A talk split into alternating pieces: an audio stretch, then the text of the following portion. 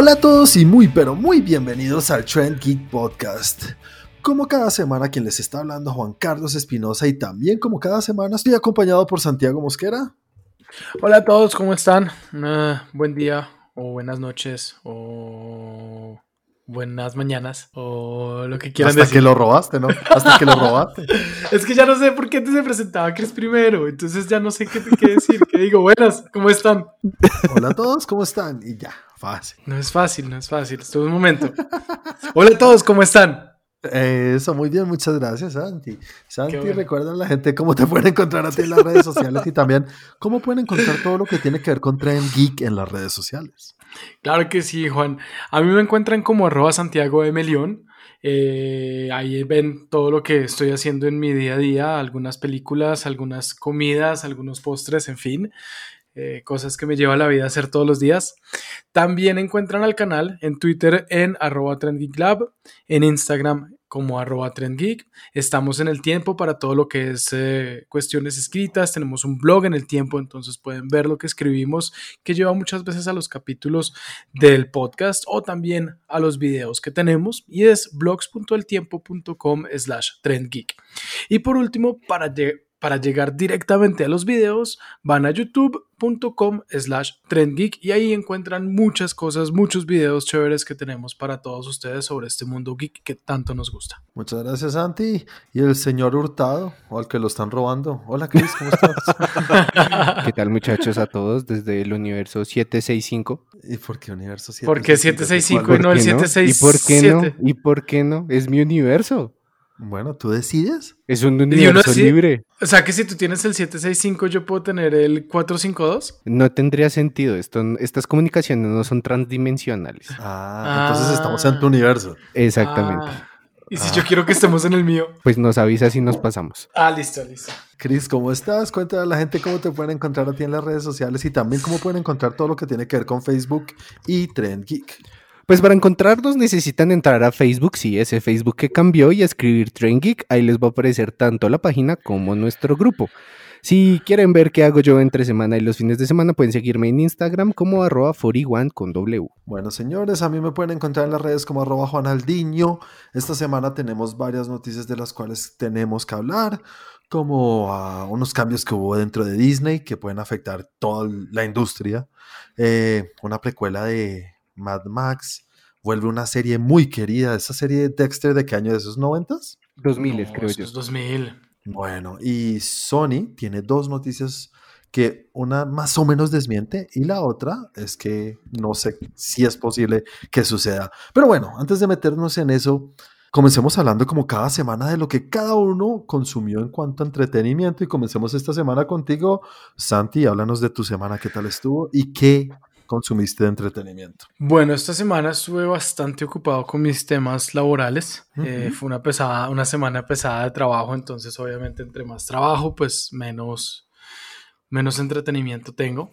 Pero igual ahí alcancé a ver varias cositas. Eh, vi una, una serie de esas que veo yo con mi novia de animalitos. Muy interesante, uh -huh. muy chévere de National Geographic. Se llama Secrets of the Zoo. Eh, es como la vida, lo que pasa en, una, en un zoologo, zoológico en Columbus, Ohio. Y ahí hablan de diferentes animalitos, de cómo los cuidan, de, de además que él le abre uno los ojos sobre, pues últimamente que estamos en un mundo de animales, de no deben estar en los zoológicos, los animales deben estar libres y es totalmente entendible. Lastimosamente animales que no pueden estar libres en, el, en, en, en, su medio natural porque o han estado en cautiverio antes o han nacido en cautiverio eh, o no se saben, no pueden cuidarse solos o tienen enfermedades o dificultades que hacen que no puedan vivir en, en sus medios naturales y que tienen que vivir pues en, en un zoológico o en un medio asistido. Entonces cuentan todo esto, el, el zoológico es impresionante, es muy chévere y además tiene una otra parte que se llama The Wilds, que es uh -huh. a, a, varios kilómetros del zoológico,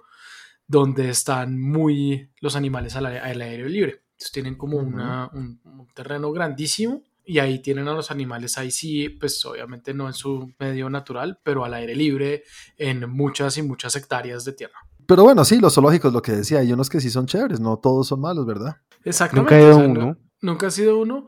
No. Mira Hay que- unos que sí da a pensar. Yo da sí.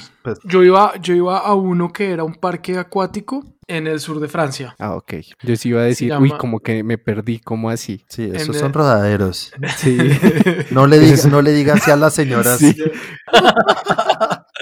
Y me acuerdo la primera vez que fui y pues a mí siempre me han llamado mucho la atención los osos polares y quería ver osos polares, pero cuando los vi en cómo estaban en el, en el lugar que estaban dije no quiero volver acá. Esto es, esto es más, más que un centro de rehabilitación, es un centro realmente de ver a los animales y que los animales hagan show y ya. Ujú. Pero no, detrás no tiene investigación, no tiene rehabilitación, las peceras de, los, de unas orcas que deben ser unos acuarios gigantes, pues son chiquiticas. Eh, digamos que ahí le, le, le vine cogiendo muchos temas de no me gustan los zoológicos, no me gustan los zoológicos, pero este programa me ha mostrado que, que finalmente sí son necesarios y que además hay zoológicos en los cuales sí se puede dar una buena vida a los animales y a animales que no pueden estar en, en libertad total. Ay, Santi, ¿qué más, ¿qué más viste esta semana? Cuéntanos. Bueno, y eso, eh, escuché una competencia nuestra. Ah, sí, escuchaste un podcast competencia. Ah, pues, Sí, escuché un podcast competencia, pero es que creo que me quisiera hablar del tema porque realmente es un podcast que no tiene nada que ver con cine y televisión, que escucho de vez en cuando. Los showrunners, hay uno que le tiene mucho miedo a las películas de miedo. Te identificaste. Mucho. Y hablando en uno de los capítulos dijeron que quería hacer algo y que el tipo tenía que hacer algo al respecto. Entonces Ujú. hicieron como un capítulo especial y un podcast nuevo de seis episodios donde le iban a hacer como una inducción a las películas de terror. Y lo ponen a ver películas de terror y hablan de eso en cada podcast. Y en eh, cada podcast invitan a alguien, a un invitado especial. Y lo van llevando porque el, el, tipo lo que quería era poder ver Get Out sin, sin que le diera miedo. Entonces, la verdad me pareció súper interesante, me pareció muy chévere, me hizo reír bastante y obviamente me identifiqué en muchas cosas. Entonces, es, es interesante, se llama Scared the Cat. Qué rica, chévere, chévere, buena cosa. Sí. Es como más para reírse uno que cualquier otra cosa. Ah, bueno, Santi, ¿no viste nada más entonces? Pues la película que habíamos dicho que íbamos a ver todos. La que nos recomendaste tú, sí, señor. Las que yo los puse a ver. Eh, ahorita hablamos de eso. Chris, cuéntanos acerca de tu semana. Mira que es muy eh, coincidencial porque yo estuve viendo una serie de terror. Bly Manor. ¿Qué- Sí, exactamente, Manor. esa mera, Me esa la- mera, la la- maldición de Bly Manor estuve viendo. ¿Tuviste la de Hill, la de Hill House? Hill House, claramente, y te la Obviamente. recomendé, pero te dio miedito. Mucho. Sí, Nunca la mucho. terminé. Es que esa, es- esa es una, eso es una serie muy hijo de madremente buena. Sí, esa- y no esa sé serie por es qué muy no buena. la terminé nunca. Eh, pues mira que estaba, le eché un poquito de investigación a la vaina y resulta que, pues Hill House ya tenía una adaptación, ¿sí? Es una historia, es un libro. Y Sí. ya tenía una adaptación para película. Entonces la vi, era un poco más, eh, ¿qué te digo yo? Eh, es vieja, es muy vieja, está en blanco y negro y todo. Ok, sí. Pero, pero era una buena adaptación para la época. Te daba esa sensación como de, uy, entendías por lo que estaba pasando el personaje. Esta, la de Hill House es una versión mucho más eh, 2020, bueno, en este caso 2018. Es mucho, está mucho más producida, más efectos. A mí me pareció una serie muy buena, me tuve enganchado todos los episodios, tuve que maratonearla. Y también me pasó un poco con esta. Digamos Igual. que esta tiene un factor de miedo menor en comparación. Y la verdad es que no te puedo decir que no sentí un terror terrible, no. Son disfrutables. Por eso en algún momento dije como, hey, Santi, deberías verla. No es un terror de estos de te va a salir un bicho y más, sino tiene su cosa de que... ticos, tiene sus fantasmas. Sí, sus- por eso tiene su cosa de que todo el tiempo estás pensando en, en cualquier momento va a pasar por detrás. Sí. En cualquier momento le va a tocar la nalga. Y, pues, eh, eso es lo que te tiene ahí y da como, como ese terror. Sí, Santi, en esa película te tocan las nalgas. No sé por qué no la has visto. Ya la está poniendo. Pues y me pareció una grata sorpresa esta, la verdad, pues también había escuchado lo del Hill House y, y dije, voy a verla, le daré esa oportunidad. Y lo primero con lo que me encuentro y que les digo, aunque no la he terminado, es, encontré con dos niños actores, pero. ¿qué nivel de actuación tienen ese par de niños? Pues ustedes saben que muchas veces en, en- en estas series y en las películas los niños se ven eh, mucho más jóvenes de lo que realmente son. Miren, le pasó a Danny Radcliffe en Harry Potter y todo eso. Pero no sé qué edad tendrán, pero qué actuación se pegan. Sobre todo, eh, a mi parecer, el muchacho se pega unas actuaciones que, que quedaba así como, wow, parece que llevará muchos más años actuando. Chris, con respecto a Hill House, ¿cuál te gustó más? Es que esta no la he terminado. A ver, lo que pasa es que, es que Hill House tiene un, un cierre grande, ¿sí? Sin entrar en spoilers. Hill House tiene un final fuerte de esos que tú dices, qué final, hijo de puta, así tal cual. Y pues esta va muy bien, o sea, va encaminado, es de estas series que te atrapan y, sabes que hay una historia de trasfondo, que cada capítulo te va botando otra pista de qué fue lo que sucedió, qué es lo que está pasando, empiezas a armar tu historia, pero pues quiero sorprenderme a ver qué pasa. Para la próxima semana sí les tengo ahí su resultado hiper mega wow de la serie. Eso, y las comparas las dos a ver qué. Exactamente. También estuve dándole al terror fuertemente, estuve viendo muchas películas de exorcismos. No jodas. Uy, es que es octubre, octubre tiene que darte miedo. Uy, qué culillo, ¿Y qué ah. viste así? ¿Cuál viste? ¿Cuál viste así de esas que son bien conocidas? Me hice a mí, a mí mismo una autoterapia, como y me repetí la primera película que no me dejó dormir, que fue El exorcismo de Emily Rose. Eso me imaginé, eso es clásica. Todavía me genera sus vainas, ¿para qué te miento? Todavía hay escenas que volteo a mirar a la pared. Eh, pero sí, estuve viendo varias ahí de exorcismos, unas buenas, otras como Exorcismo en el Vaticano, qué película tan mala, bodrio, horrible. Es que es así, Juanis, deberías verlo nada más para odiarla. Porque es una vaina horrible, horrible, horrible ahí, eso sí. Bueno, si, si se acuerdan en El Exorcista, la original, la primera, dejan indicios de que quedó vivo la entidad por ahí en alguna cosa. Yo la vi a los nueve años y creo que nunca más la volví a ver. ¿Y qué versión viste? Porque es que esa es otra cosa que también descubrí estos días, que hay una versión que creo que es el, el Director's Cut, al, al, país llegó una versión censurada, donde le quitaron muchas de esas tomas. Una versión extendida es en la que se ve ella bajando por las escaleras así. Un clasicote. Eso, eso, pero eso es de la versión extendida, esa no está en la original. Exactamente, esa es la buena, esa es la que amarra. Es un clásico, eso es yo creo que es de los top, top, top de cine yo, terror. Yo realmente creo que ahí fue donde empezó mi problema con las películas de terror. yo también creo, a mí también. Es que, juro que yo no la puedo volver a ver ni por putas, ¿no? Bueno, señores, les voy a hablar de lo que yo vi en la semana. Vi varias cositas, varias películas, estoy muy pegado a las películas. Eh, pero pude meter ahí medio una serie que la vi porque tuve un momento libre de hijo y bebé y con mi esposa estábamos arrunchados y dijimos, veamos una serie. Y puse una serie que está en el top 10, pero empecé a ver una serie que se llama Emily en París. Emily en ah, Paris. Sí, sí, he visto que han hablado bastante de ella. Están hablando harto de eso. Pues es que la actriz principal es la señorita Lily James, que me Lily Pons. Lily James, la niña de, eso es la de Baby Driver. Sí, creo que sí, sí es ella es increíble. Uf, es muy bonita y acá sale divina. Y la serie es muy mala, pero, pero sale muy bonita.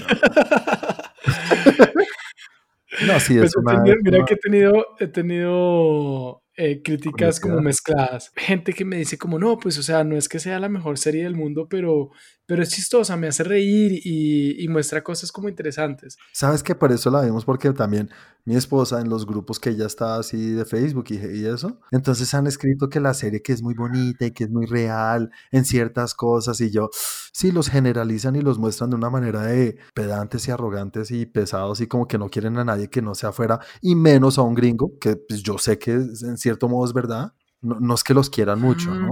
O sea, no, es que no sean los más abiertos del mundo, lo que pasa es que yo siento que en, ciertas ciudades, en ciertos lugares, es como que ya hay tanta gente de otras partes que es como, ah, qué mamera, pero no necesariamente. En, todos los lugares donde yo estuve, donde yo trabajé, donde yo vivía ya, la gente siempre fue muy chévere, siempre fue muy cordial y siempre fueron súper alegres y de saber que venía un extranjero eh, siempre trataban de hablarme en español. A mí no me gusta, no me gusta para nada. Es sonido de fondo y si mi esposa la ve, pues la veré con ella, pero estoy en el celular el 90% del tiempo. Eh, Santi, cuando la veas me cuentas a ver qué te parece, si es que le das la oportunidad. Eh, sí, yo creo que vamos a dejar ahí. vi otra, una película, se llama Love and Monsters. Bueno, tienen que ver el tráiler. Esta película es muy, muy chévere. Un futuro apocalíptico. Muy, muy lejano, en una galaxia muy, muy lejana. Muy, muy lejana, que parece ser 2021 probablemente. Eh, lo que pasa es que viene un meteorito a la Tierra esto, esto sale en el tráiler, entonces no es un spoiler. Y los países se unen y disparan todos eh, armas nucleares para acabar con el meteorito. Y al hacer esto explota, todo, eh, explotan estas, estas bombas nucleares y todas estas partículas radioactivas caen en la Tierra y los animales, los bichos, no sé, cucarachas, lo que sea, consumen esta, esta radioactividad y se convierten en monstruos. Pero entonces ellos son los que terminan acabando con la humanidad. Entonces eh, tenemos una, una parejita que se separan y después de siete años, él sigue hablándose con ella a través de un radio de estos, un radio, no sé cómo se llaman esos radios viejísimos. El hecho es que ella está en una colonia lejísimos y él está en otra como a siete días de distancia caminando. Y todo por amor va a ir a buscarla. Suena súper cursi, pero no es tan cursi, es más bien chistoso el tema de la película y en unas partes pasa a ser bonita y bien hecha y momentos de acción chéveres. Es una película que no tiene un, un presupuesto muy alto, claramente, se nota, pero cuando lo usan, lo usan bien. Entonces tienen derecho a usar unos tres o cuatro cucarachas gigantes o cien pies o algo así. Cuando se ve, se ve del carajo. Pero hay momentos en los cuales pues pasa y solamente son como sonidos, pero es muy chévere, muy chévere. Mira que hace rato no veía una película así que, que claramente la puede ver toda la familia, pero no solamente porque, ay, vamos a ver una película de niños y la vamos a disfrutar todos. No, esta película cada persona le puede encontrar algo. Cada miembro de la familia, una persona adulta, un niño le puede encontrar cosas chéveres. Es una película de aventura y a la vez también tiene cosas pues para uno. Les recomiendo. Muy, muy 10 de 10. Nota le pongo un, es un 8, un 7, 5, un 8. La otra película que vi es una nueva entrega que tiene Netflix. Probablemente para muchos lo habrán oído que es de las nuevas películas que están sonando mucho para los Oscars, que todavía no creo que vamos a tener, que está, generando mucho run run y la gente ya está diciendo que es de lo mejorcito y veo de dónde viene el, el, run run y por qué gusta tanto. Y es una película que se llama Trial of the Chicago Seven. Una película muy chévere escrita por el señor Aaron Sorkin, que creo que es su segunda película dirigiendo, pero es un buen escritor, muy buen escritor. Y aquí hace un buen trabajo porque tiene un reparto increíble para la película. Tiene a Sasha Baron Cohen.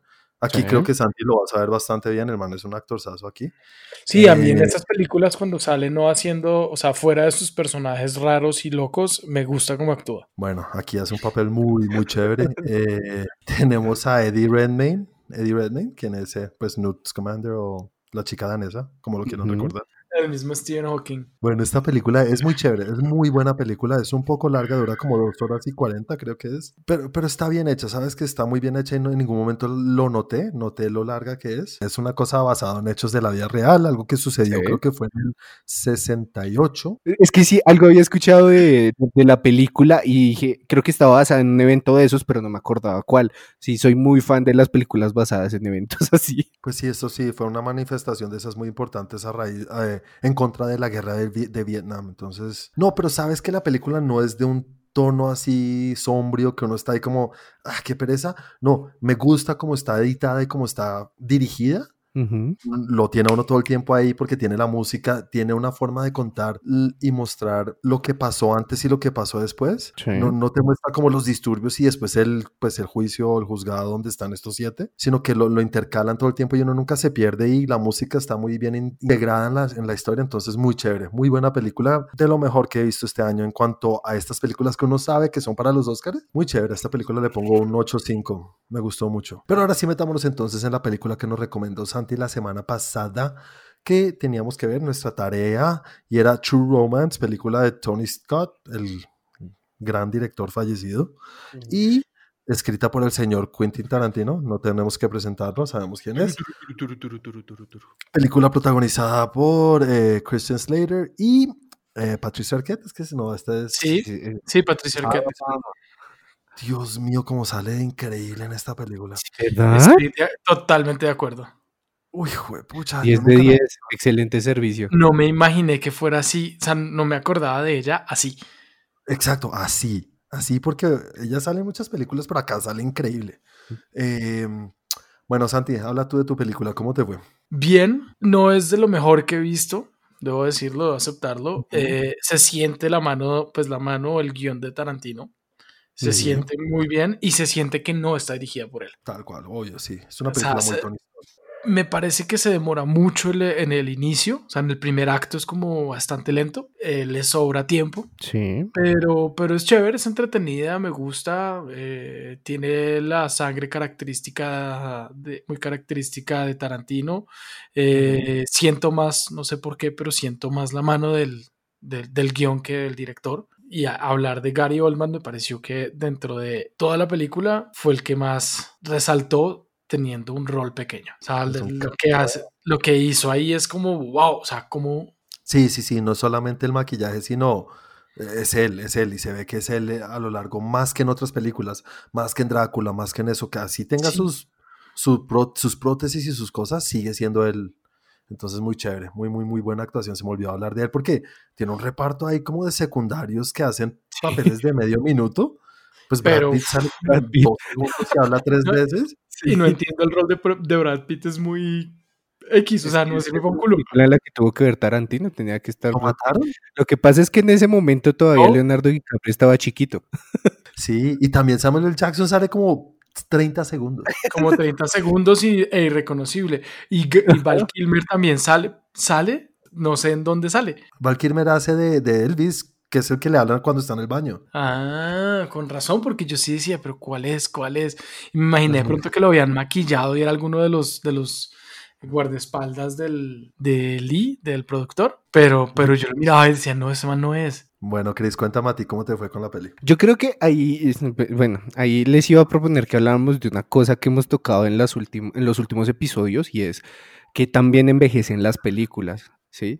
sí, me gusta. Por ejemplo, yo, yo noté algo acá que sí, para mí fue muy, como muy marcado y es un cambio abismal de las películas en cuanto a la ingeniería de sonido. Y es, es que esos disparos. Te robaste lo que voy a hablar son una cosa que yo le estaba viendo y yo, bien, sí, la tra y escuchaba eso y decía como...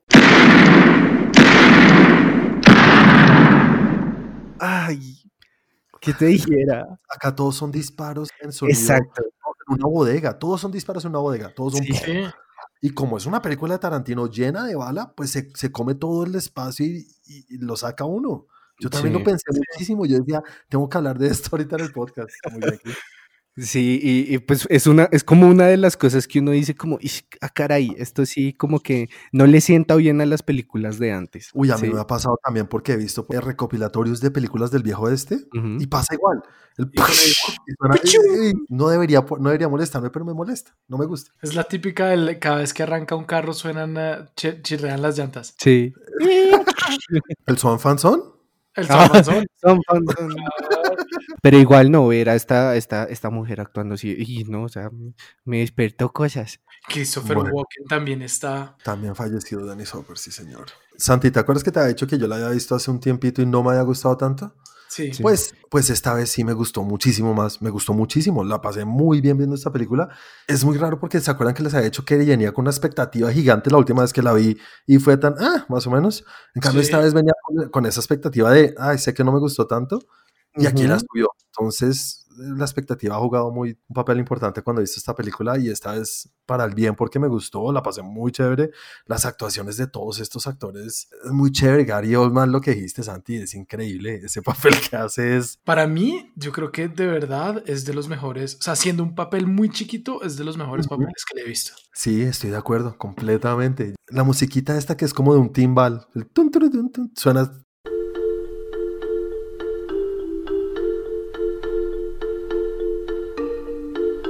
solamente relajación y nada, pero a veces era como aquí no pega. No sé, me pasó mm. eso. Juan, a mí me parece que no es solamente esa musiquita, sino que lo que decía Chris, que no envejecen muy bien y ciertos sonidos no cuadran tampoco.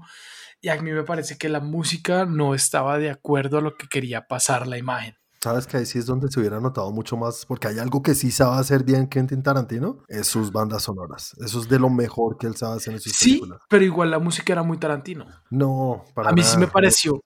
Y, y, lo que se me hace raro es que el, score es de Hans Zimmer. Ah, sí, vea pues. de pronto lo que dice Chris no envejece bien la cosa. Me pasó como a Patricia. ¿Envejeció mal? Sí, no. A ver. Uy, sí, ¿qué le pasa? Sí, eso que escucharon fue el corazón de pobre Juanis rompiéndose. Sí. Sí.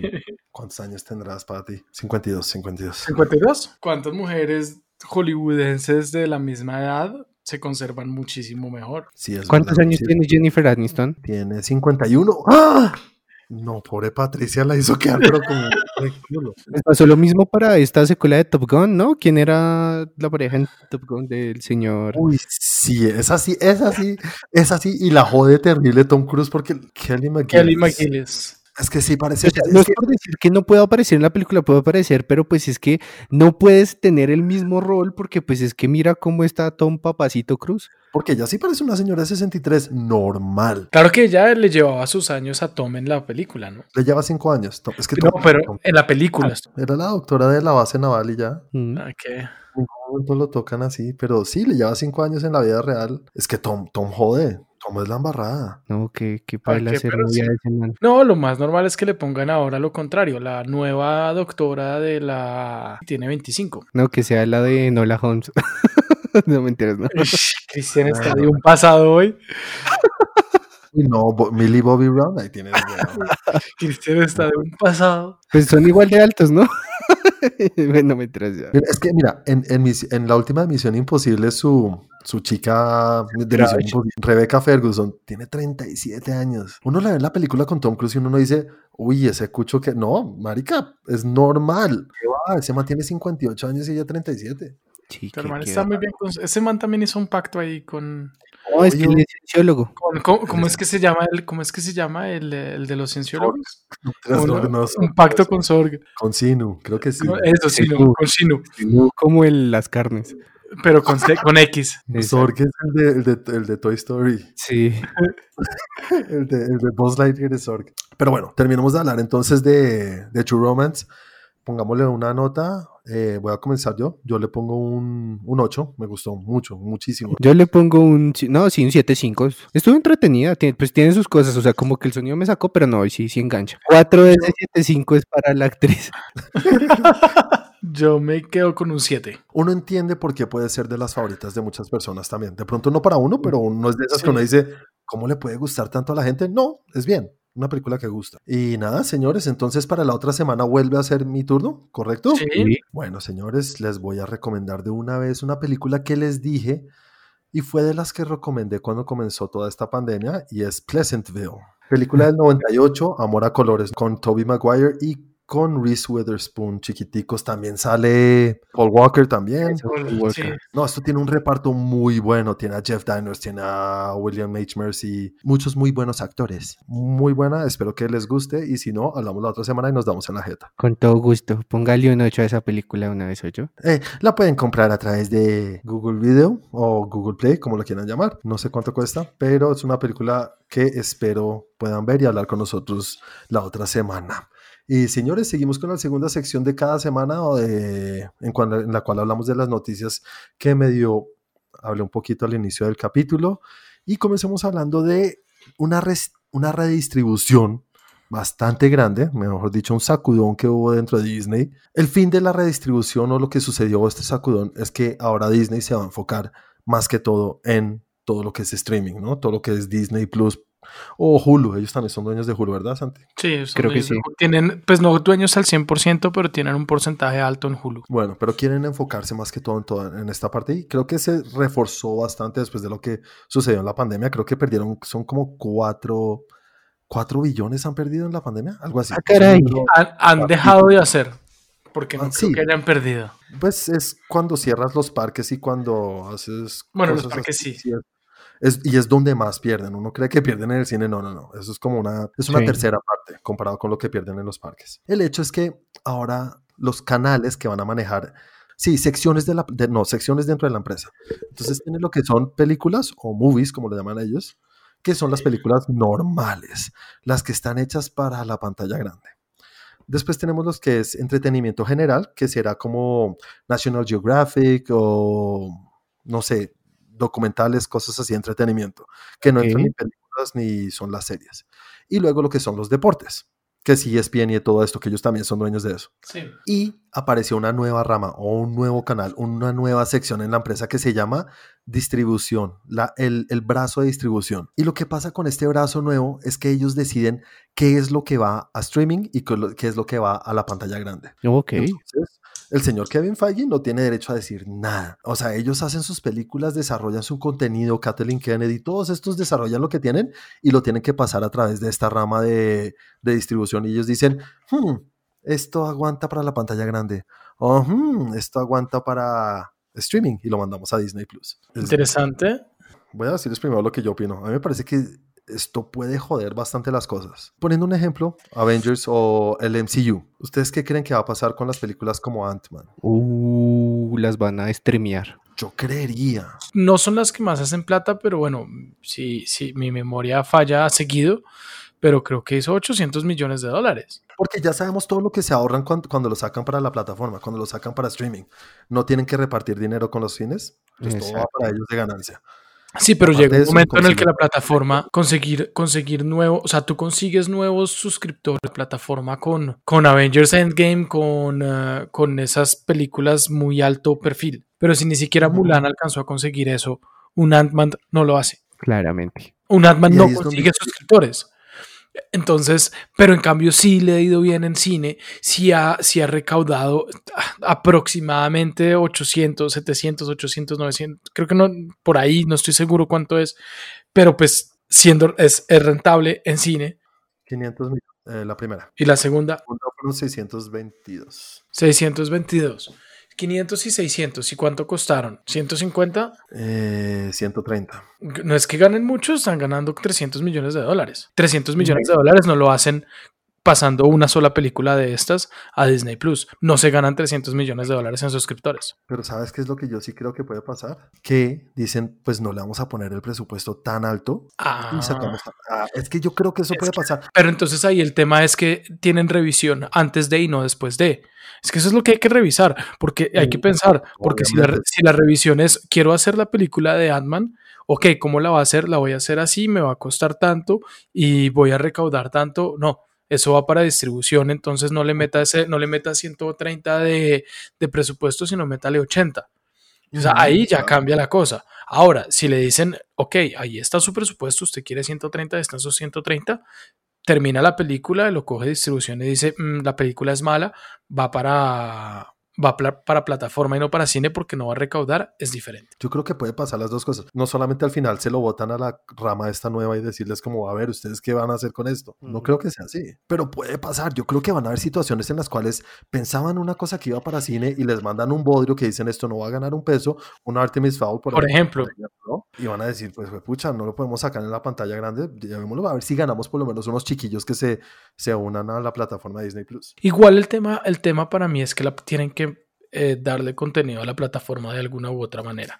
Y, lo, y de pronto lo que también van a hacer con esta vaina de distribución es comprar contenido. No necesariamente el de ellos, sino que esta parte de distribución va a comprar contenidos de otros para meterlos dentro de su plataforma. Es que yo creo que puede ser un riesgo sobre todo para el tipo de contenido, porque como ustedes dijeron, puede que ah, si ya saben que tienen que sacar contenido para eso, al, al punto que voy es que si le bajan el budget también va a bajar la calidad. Todas estas que tenían un estándar que iba a ser para cine, les van a bajar los presupuestos para sacarlas y completar un esquema. Pienso yo que ahí vamos a perder nosotros que somos los que vemos ese contenido. me parece que no puede ser tan simplista, sobre todo, pues porque Disney, Disney no va a perder eso que ha construido con creces de las películas para empezar a decir, eh, esta sí, esta no, esta no me sirve, esta de pronto sí, bajémosle el presupuesto a esta. Eh, obviamente de pronto pueden ser un poco más conscientes con ciertos presupuestos, porque una película de presupuesto de 400, 500 millones de dólares, pues, pero de pronto también en unas películas como en películas de Pixar estilo um, Onward, que no iba a ser taquillera. No, no, nunca. De pronto pensarla directamente para plataforma, sí. Pero sí, lo que dice Chris ahí ya de entrada le mochan el presupuesto y la calidad nunca va a ser la igual o a lo que pudiera haber sido. Sí, de pronto puede ser no lo que había sido, pero una película, vuelvo y digo, una película como Onward, con un presupuesto un poco más bajito, pues no cambia nada porque igual no la vio todo el mundo y era para niños y era la vaina y no iba a ser la contendora de Óscares y en fin, entonces pues venga, no importa. Pero si le van a bajar el presupuesto a Avengers Endgame, pues, pues, pues ahí sí cambia el tema. Si le van a bajar el presupuesto a ese tipo de películas, pues ahí sí cambia el tema. Es que yo siento que ahí también está, estamos nosotros culturalmente como, como usuarios de los servicios. Porque listo, bien, te entiendo que en algún punto puedan sacarlo para plataformas y está bien, pero el hecho es que si una película como esas, que puede que no sea de tu total interés, sale para plataformas, hay gente que no la va a poder ver en cine. Y pues si sabemos de Netflix y otras cosas, sabemos que necesitas tener una tarjeta de crédito. Sí, yo creo que el público se baja un poco y no todo el mundo tiene Netflix. Nosotros damos por hecho que todo el mundo tiene Netflix. Esa es una de las cosas. Y pues es que, todo el mundo tiene Disney Plus. Se, se, dañó el plan de ir a ver película para niños en cuarta semana de estreno para ir a darse besitos. Va a existir todavía el canal o la rama de Movies, que es la, la que saca las películas que van para la pantalla grande. Obviamente vamos a tener todavía nuestros Endgames y nuestras películas, nuestros Captain America Civil War, así. Es que es van a ganar mucho dinero, van a generar mucho dinero, pero lo que sí va a pasar es que, a ver, ¿cómo decir lo que es Netflix? Netflix, por poner un ejemplo, Netflix para mí a veces se pasa de más cantidad que calidad. Ok. Y eso es lo que yo creo que puede pasar ahora con, con Disney y da a pesar. Pero es que en este momento ellos sí necesitan cantidad porque a diferencia de Netflix, el problema de Disney en este momento es que no tienen contenido, que están sacando una serie nueva cada seis meses. Quítale todo lo que tiene de Nat Geo, quítale todo lo que tiene de Marvel, que es reencauchado, quiero decir que ya salió en cine y es, o sea, no es original de la plataforma. Y déjale solamente las cosas de Disney y las cosas que han hecho Disney para la plataforma, eh, hay, cinco, hay tres, cuatro cosas. Y van a salir cuatro series en el próximo año, máximo. Ahora, ¿cuántas series llegan a Amazon y cuántas series llegan a Hulu y cuántas series llegan a, Netflix? Dos, dos cada Semana hay una, Cada semana hay una, cada semana o cada dos semanas hay una original de ellos nueva, que no ha salido en otras plataformas. Eso es lo que necesita tener Disney. Sí, obviamente por eso adquirieron eh, Fox, fue por eso, es la única razón por la cual adquirieron. Todo el mundo cree que es porque, ay, querían a los X-Men, que va. No. No pagan 75 billones por los X-Men, es por el IP, no, por la PI, la propiedad intelectual. Ah, ok, ok, ok. okay. Pagaron 75 millones para pasar los Simpson. Para pasar los Para pasar los Simpson. Exacto. Bueno, igual esperemos que la cosa no sea tan eh, triste como suena, de pronto pueden manejarlo bien y pueden hacerlo, como dices tú, Santi, manteniendo las cosas que igual les genera dinero en cine, pero también sacando mucho contenido para la plataforma porque lo necesitan. Quieren es desarrollar esa parte y no limitar el resto. Exacto, pero, pero que desarrollen esa parte sin sacrificar las cosas que nos gustan a nosotros. Exactamente. Bueno, señores, la segunda noticia es que tenemos ya súper confirmada. Obviamente ya lo habíamos dicho, creo que hace como unas semanitas, ¿no? Que se venía la precuela de Mad Max Fury Road. mil Oscars. Sí, pero la película, tenemos una precuela que se llama Furiosa y ya está confirmado que la... La vida está brava. o Furiosa. Furiosa. Charlie Theron está brava. sí, pues porque no va a ser la protagonista. Va a ser una película en la cual el origen de este personaje, el personaje interpretado, como lo dijo Santi, por Charlize Theron, la señorita sin brazo. En esta, en esta versión de precuela va a ser interpretado por Anna Taylor Joy, niña muy bonita. Ok, joven. Bien, la veo en el papel, ¿sabes qué? Sí. La veo ahí. Sí. Y ha unido gente muy chévere para el casting, para el reparto. Tenemos al señor Thor, Chris Hemsworth uniéndose a ah, Muy chévere. Y, y, Yaya Abdul Matin II. ¿Le suena quién es ah, ese? Segundo, no conocía al primero, al segundo sin idea. Segundo, bueno, pues es el señor Black Manta, el de Aquaman. Sí. sí. Y el que hace de, el que hace de Doctor, ¿cómo se llama? Doctor eh, Doctor Manhattan. Uy, yo dije que Doctor Doom. No, no, no. ese no sale también en Magnificent, en, el Magnificent, no, en, el, en, el, en la que viste tú, en Chicago 7. También sale ahí. Este señor tiene un agente increíble porque está saliendo en todo. Va a salir en Matrix 4. O sea, lo he oído que va a salir en muchas películas. Y ahora lo unieron al reparto de esta película. ¿Qué les parece? Bueno, Santi, quiero oír tu opinión. ¿A ti que no te gustó tanto la original? O bueno, la original no, la cuarta entrega de Mad Max. La cuarta entrega. ¿Qué, te suena esta precuela un poquito? O sea, puede que no me haya gustado mucho, no deja de ser entretenida. O sea, no me gustó tanto como Juan, que para Juan fue la película del año, casi. Eh, pero pues la película no es mala. O sea, hay que, hay que, hay que aceptarlo. Y no, me parece interesante. Obviamente estaré, estaré viéndola sin ningún inconveniente y sin ninguna reticencia a decir no la voy a ver, ¿no? Yo obviamente voy a ir y chévere, además que le están poniendo un reparto interesante, igual que la, la pues la primera o la anterior, mejor dicho, que también tenía un reparto interesante. Tom, Tom Hardy, Charlize Theron. Nicholas Holt. Y Nicholas Holt. Chris, ¿tú qué opinas? Pues la verdad es que cuando yo vi esa película no pensé que le fuera a ir tan bien con la crítica. Entonces me sorprendió y pues ya, pues, pues, la verdad es que sí, así me llama. No así por el reparto, sino que digo, pues quiero ver qué es lo que van a sacar porque para mí fue una sorpresa total cuando yo después la vi ganándose todo eso. Yo, pues que no sé nada de cine, ¿qué me pasa, vida perra? No, a mí, me gustó igual que, que me gustó The Matrix o algo así, por no decir así al mismo nivel, pero al mismo nivel que uno le encanta una película, pero uno sabe que no se va a ganar los Oscars ni va a ser nominada. Y cuando la empezaron a nominar, dije como, uy, los Oscars están abriendo su cabecita un poquito más. Eso me pasó a mí con esa película, pero a mí sí, Me, me, encantó desde la primera vez que la vi. Esperar a ver, igual hasta ahora van a empezar a grabarla y estas películas siempre tienen mucho mierdero detrás. Esta creo que, uy, la grabación de esta película fue increíble. Hay un video en YouTube muy chévere de cómo fue la grabación. Pues no muy chévere, muy interesante más bien. Y fue un mierdero. La tercera noticia, señor. Chris, Santi, ¿ustedes vieron Dexter? Sí, sí el, la serie, el peor final, y eso que también vi Lost. El final no fue el mejor, y la, la, no me acuerdo si fue la segunda o la. No, fue la tercera temporada que tampoco fue buena. Es verdad. Bueno, pues van a hacer un revival o van a revivir la serie solamente para una miniserie limitada, o sea que solamente va a ser una temporada en la misma productora o en la mismo, ¿cómo se dice ¿En eso? canal? Sí, en el mismo canal, sí, porque esto es de Showtime. Eso salía en AXN, ¿no? Aquí en Latinoamérica. En sí, Latinoamérica. Ay, ay, discúlpeme, joven, es que yo vivía... pero esta es original de Showtime, Chris. Ok, ok, ok, ok. No te estoy regañando, solo te estoy diciendo. Solo te saco de tu ignorancia. Estoy, exactamente. Te sacó de Sudamérica, joven. Después de haber visto ese final, no, no amado por todo el mundo, ni tan, más bien tirando a malo. Malísimo. ¿Qué te parece, Chris, este revival o una serie nueva para darle de, de pronto, no sé si reivindicarla, pero existe la posibilidad, ¿no? Sí. Pues a ver, yo creo que hay revivals de revivals, porque también hace poquito, bueno, hace poquito no, hace como tres años creo que fue, que Netflix sacó la miniserie de El Perfume, ¿se acuerdan? Sí. Y regular, regular, tirando mal. Entonces no sé cómo pueda hacer eso. Pues la verdad es que si solamente dejan la primera temporada, la segunda y le cambian el final, se puede salvar, pero voy sin expectativas. Pero lo vas a ver. Sí, pero a ver, una pregunta.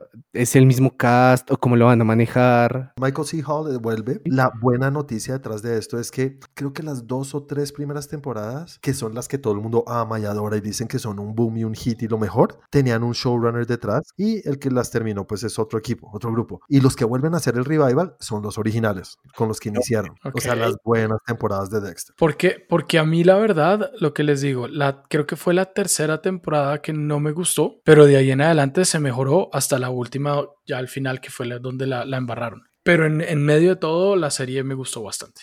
Y sí me gustaría volverla a ver. Mira que yo nunca la vi y ocho temporadas no voy a ver.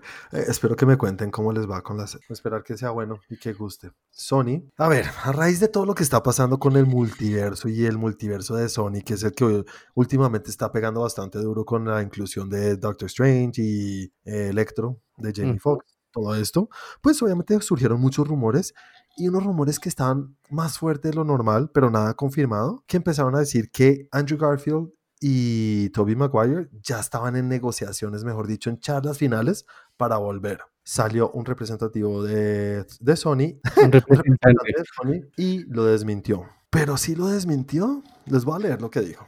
Dijo, eh, esto fue para Enter E! Entertainment Canada estos rumores de, de, este casting no están confirmadas. Ok. Eso fue lo que dijo. Entonces, siento sí, que, o sea, que, dijo que todavía no. sí, yo también siento que dijo eso, porque obviamente todos los canales y las plataformas que ya habían dicho que estaban en negociaciones y que ya estaban firmando, pues eso sí lo desmintió, eso no es verdad, pero que estén en charlas, o que exista la posibilidad. Eso no lo desmintió. Para mí todavía hay opción y simplemente está diciendo más o menos lo que pasó con Batman y con Superman de al día de hoy Ben Affleck sigue siendo, sigue siendo Batman. Si hay un Batman hoy, es Ben Affleck. Y ben pero nunca dice si va a salir en la próxima película. Exactamente, pero nunca dijeron si va a salir en la última película hasta que ya después de tres años dijeron, está bien, Ben Affleck ya no es nuestro Batman. Pero entonces, ¿tú crees que están diciendo esto porque sí existen posibilidades? Yo creo que están diciendo esto porque ellos quieren ser los dueños de la noticia. O sea, entonces que sí existe la posibilidad. Sí. Es, ¿Tú qué dices, Chris? Es que creo que me iba a adelantar en nuestras noticias para dar la opinión. Pero no, o sea, yo sí creo. Eso para mí es decir, no, no todavía. ¿sí? Es como un. Está sonando muy duro esto. A alguien se le sale el secreto. Vamos a decir, no, no todavía, pero pues, pues caray. No podemos decir, pero no podemos decir del todo no. O sea, díganme un porcentaje cada uno de ustedes de, de esa posibilidad que sea verdad, los tienen en mente o que están, en, están escritos en el guion. Uy, yo diría un 50 y 50. Yo creo que ya, o sea, están pensados y están es, cuadrándolos. Dame un porcentaje, Chris. No, yo creo que es más, eso está un 65. Es que yo estoy nada más esperando ese tráiler ahí. Yo estoy en 40. Bueno, si quieres pasar a la siguiente noticia, lo sabía. Chris. es que estaba ahí. bueno, ya que vieron lo que dijo Chris. Y es que eh, ahorita creo que aquí en Latinoamérica se está, se está celebrando una convención o algo así de cinemas, desde las compañías, ¿vale? La tercer mundo. así. eh, el hecho es que salió la se una señorita que se llama um, Camila Pachón y es como una representativa, una representativa, una representante de Sony y salió y dijo que ya empieza, ya están grabando la película de, de Spider-Man 3 que no estoy seguro. Yo lo último que oí es que ya iban a iniciar la filmación. Spider-Man, que... hay lugar como el hogar. Sí, no sabemos cómo se llama, digamos el Spider-Man 3. Pandemia en casa. Quédate Spider en casa. Spider-Man Homelander. O sea, lo dijo tal cual, confirmando. Dijo, antes de finalizar el año, o sea, en diciembre diría yo, vamos a tener el primer adelanto o el primer teaser de Spider-Man 3. Yo lo veo dificilísimo, estamos empezando noviembre y están filmando hasta ahora, no sé, obviamente se ha visto, ¿no? Y no sabemos qué sí. nivel de, de, teaser puede ser, de pronto es solamente el título. Es que hemos visto teasers donde, por ejemplo, y lo voy a, y para irnos bien lejos, eh, La Roca sacó un teaser de Black Adam sí. en, eh, en, eh, en fandom y no han empezado a grabar. Solamente con un modelado 3D de La Roca. Y eso fue un teaser, de ahí viene. Uy, sí.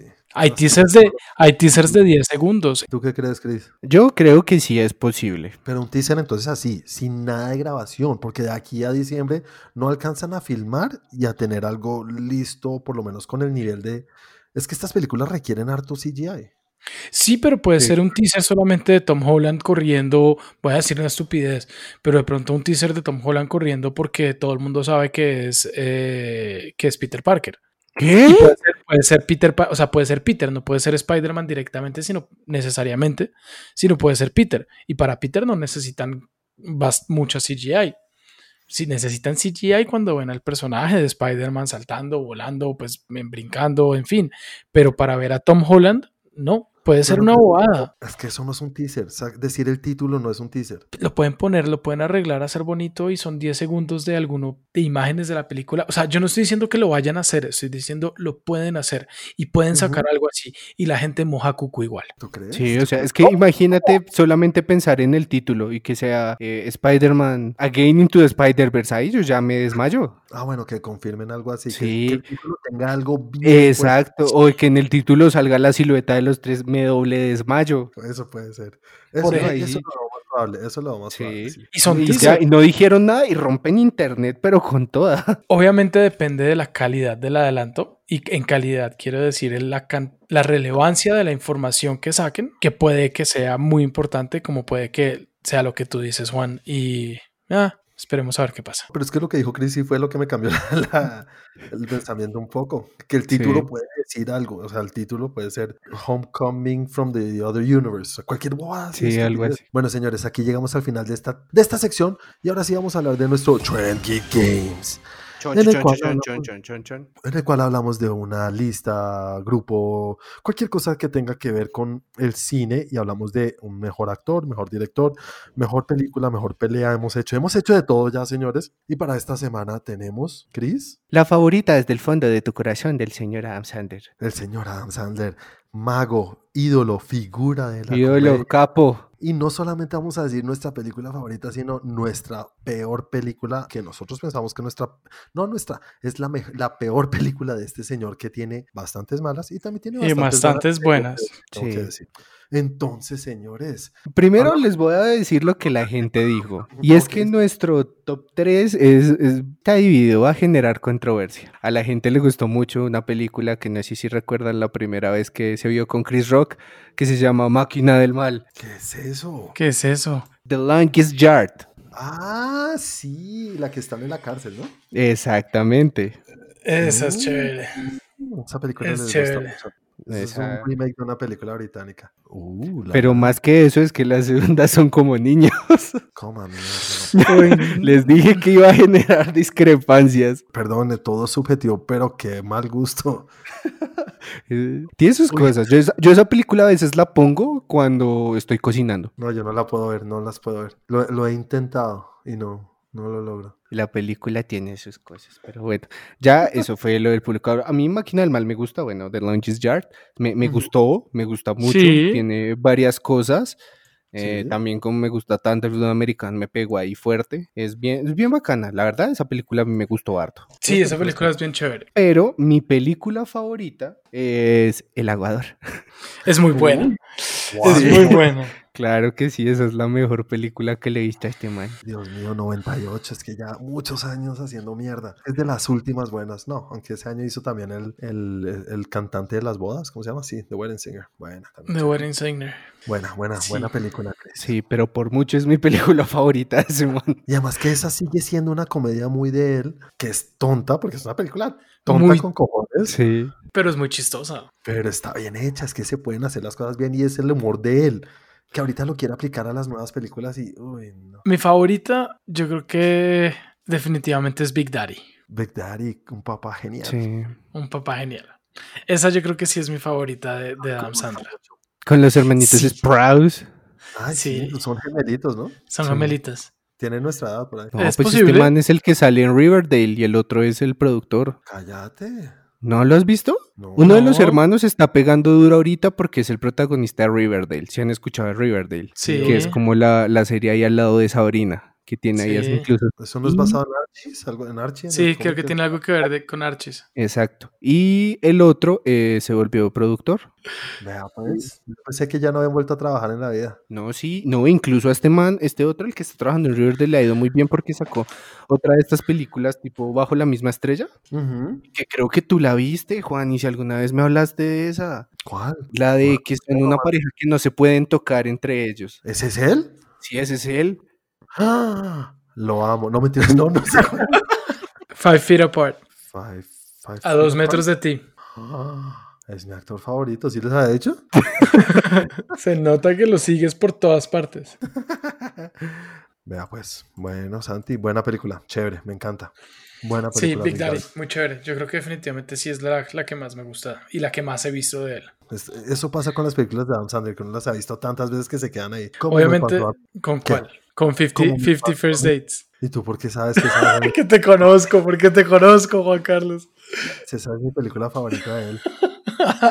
Pero, pero no por mucho, porque me encantan todas las que dijeron ustedes, y incluso el cantante de bodas o Billy Madison y Happy Gilmore. Happy Gilmore también es muy chévere. Me parece chévere, pero no es de mi Es muy chévere. No, pero es muy chévere.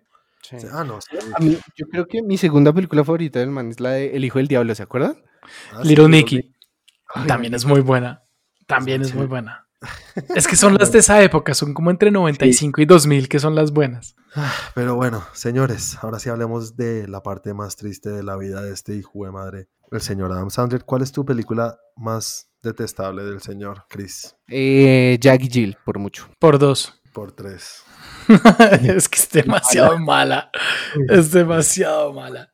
Uy, sí, es que en serio, ahí es cuando uno dice, "Jue puta vida, ¿cómo puede llegar alguien que es tan bueno y que tiene Sí. tantas películas buenas detrás? Y eso es lo que más rabia da, Sí. que haga este tipo de películas. Es que Eso es pa' sí. poner la cereza encima y es poner que salga Al Pacino a hacer esas huevonadas. No, no, no, no, esa película es una mierda.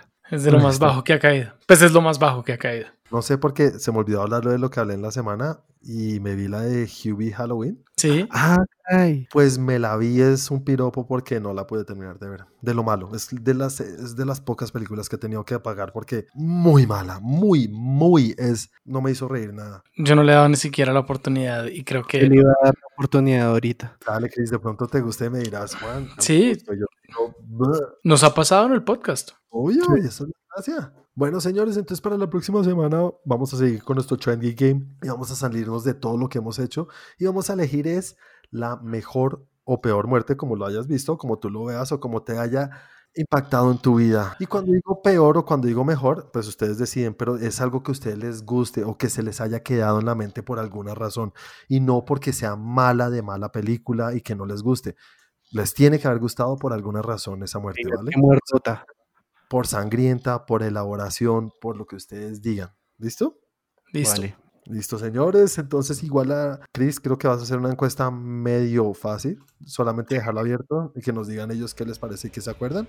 Pónganse creativos. Pónganse creativos, señores. Y aquí ya llegamos al final del capítulo de hoy. Antes de irnos, por favor, les quiero recordar que si nos están escuchando en Apple Podcast o en iTunes, nos pueden dejar un review, dejarnos cinco estrellitas, lo que sea. Eso nos ayuda muchísimo para el podcast. Y antes de irnos, antes recuerda a la gente cómo te pueden encontrar a ti en las redes sociales y también cómo pueden encontrar todo lo que tiene que ver con Trend Geek.